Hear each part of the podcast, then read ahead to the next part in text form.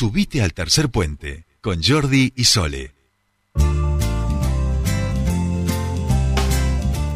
Bien, 8 o 18 minutos y estamos en comunicación con nuestra primera entrevistada del día de hoy, una amiga de la casa, columnista, por supuesto, muy querida.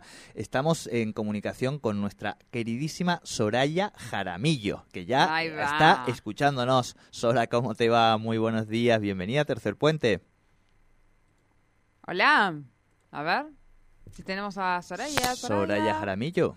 Hola, ¿se habrá cortado o qué pasó? Está ahí como mudo absolutamente, silencio. Algo con Absoluto. Nos habrá cortado el, el, Ahí está. No, no, no. El EPEN no corta, no corta teléfonos por ahora. La electricidad. Algo, el EPEN corta luz, pero no teléfonos. Y, eh, y ya está, Soraya Jaramillo. Sorry, Sora. ¿Qué tal? Buenos días. ¿Cómo andas, Jordi? Buenos días, Sole. Buenos días a toda la audiencia.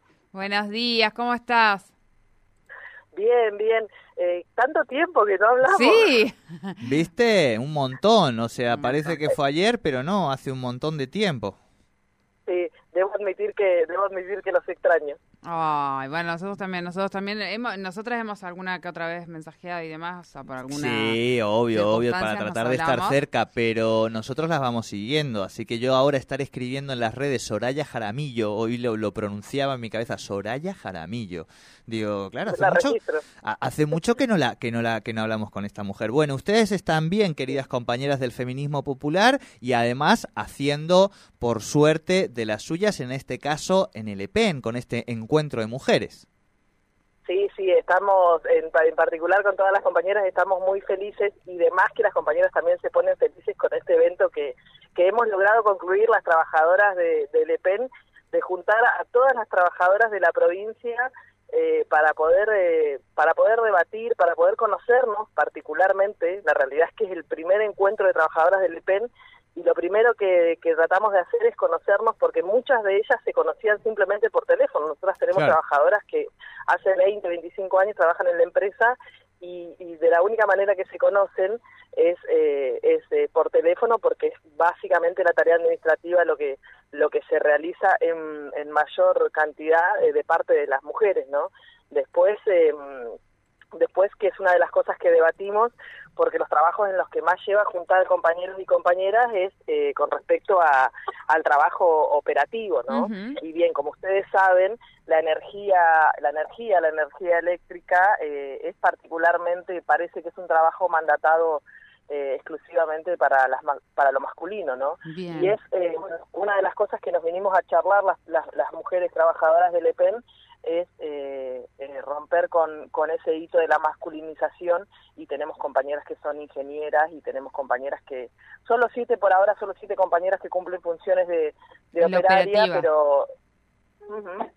Bien. Bien, bien. Sora, estaba pensando en los porcentajes, estamos hablando, si no leí mal, del 20 algo por ciento de mujeres dentro del EPEN de las 800 personas que hoy forman parte de este organismo. Absolutamente, sí, sí, sí. Ese es el número. Nosotros somos 186 trabajadoras y de, 800 trabajadores, que tiene que ver con un crecimiento que, que hemos tenido las, las mujeres en este último tiempo, eh, pero también queremos como romper un poco esa, esa idea de que las trabajadoras solo van a acceder al recurso humano o a la tarea administrativa a la hora de acceder a un puesto en esta empresa. Bien, bien, bien. Eh, hay, hay, hay un, eh, también una de las, de las ramas que hoy está trabajando el EPENI que tiene que ver con las energías renovables y ahí también hay protagonismo de las mujeres, pero bueno, ahora recién nos estamos enterando. Sí, sí, sí, justamente Cecilia Gañarás es una de las trabajadoras que, que fue panelista incluso de este encuentro y que estuvo presente.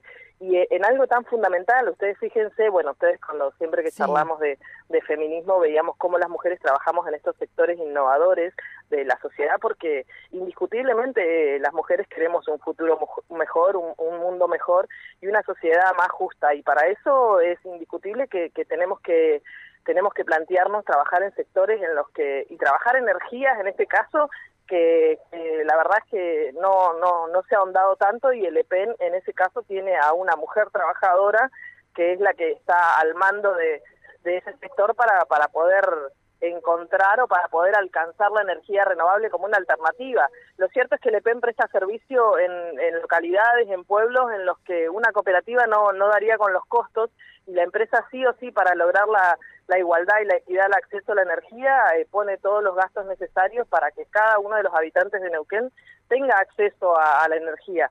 Bueno, en el caso de la energía alternativa también está poniendo todos los recursos eh, eh, todos los recursos a disposición con la particularidad de que están conducidos eh, en la investigación, en, en el trato y en el trabajo, están conducidos por una mujer, pues, por una mujer trabajadora del EPEM. Bien, bien, bien.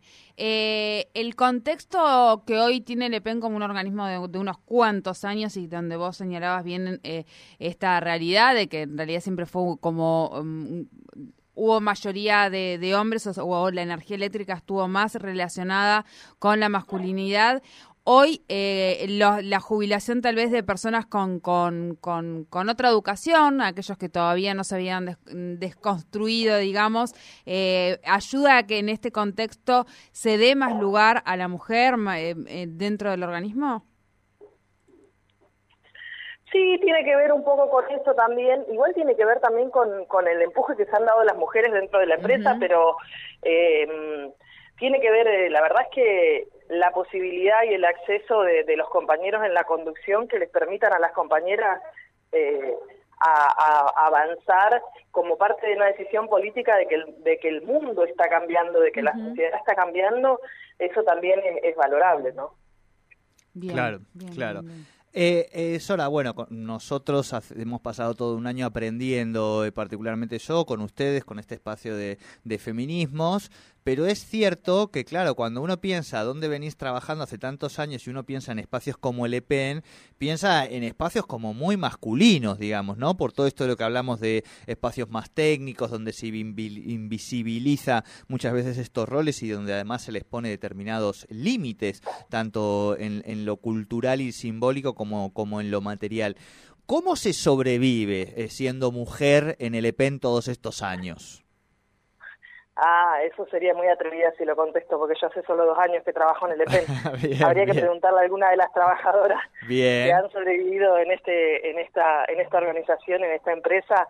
Eh, pero creo que las compañeras sobrevivieron, eh, se dieron cuenta que, que estaban ocupando un rol importante en esta empresa y que y que y que había que visibilizarlo y aceptaron eh, la parte de, de cuando como grupo de trabajadores le proponemos a la gerencia de recursos humanos, que la gerenta de recursos humanos es mujer y hace más de 20 años que trabaja en la empresa, les propuso al resto de las trabajadoras eh, venir, contarles y ser parte.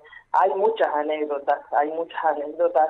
Incluso nosotros tenemos, hace tres años ingresó la primera operaria por concurso. Los concursos en el EPEN eh, se discernían era determinante si era hombre o mujer.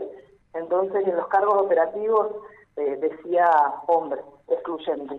Bueno, eh, la, desde la gerencia de recursos humanos fue donde se puso firme y dijo, no, basta, no tiene que ser excluyente una mujer, y la excluyente, el, género, el sexo, y de esa manera eh, se logró la primera operaria la primera operaria mujer en el interior neuquino.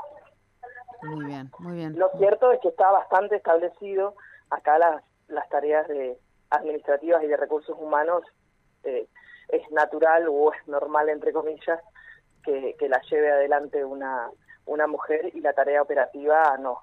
Entonces, eso es lo con lo que queremos romper, siempre y cuando las compañeras se lo permitan y cuando las compañeras quieran ser parte. Y lo que demostró este encuentro de más de 100 trabajadoras es que las mujeres en el EPEN quieren ser parte de, de esa transformación y de esa innovación. Claro, eh, las fotos a veces pueden resultar eh, agarrar un instante, no, no dar cuenta de la realidad y demás, pero yo mientras estaba buscando fotografías del encuentro para todo lo que subir a las redes y demás, sí da la sensación de, de, que fue algo instituyente, de que era algo esperado y de que de ese encuentro salieron más de una transformadas, digo.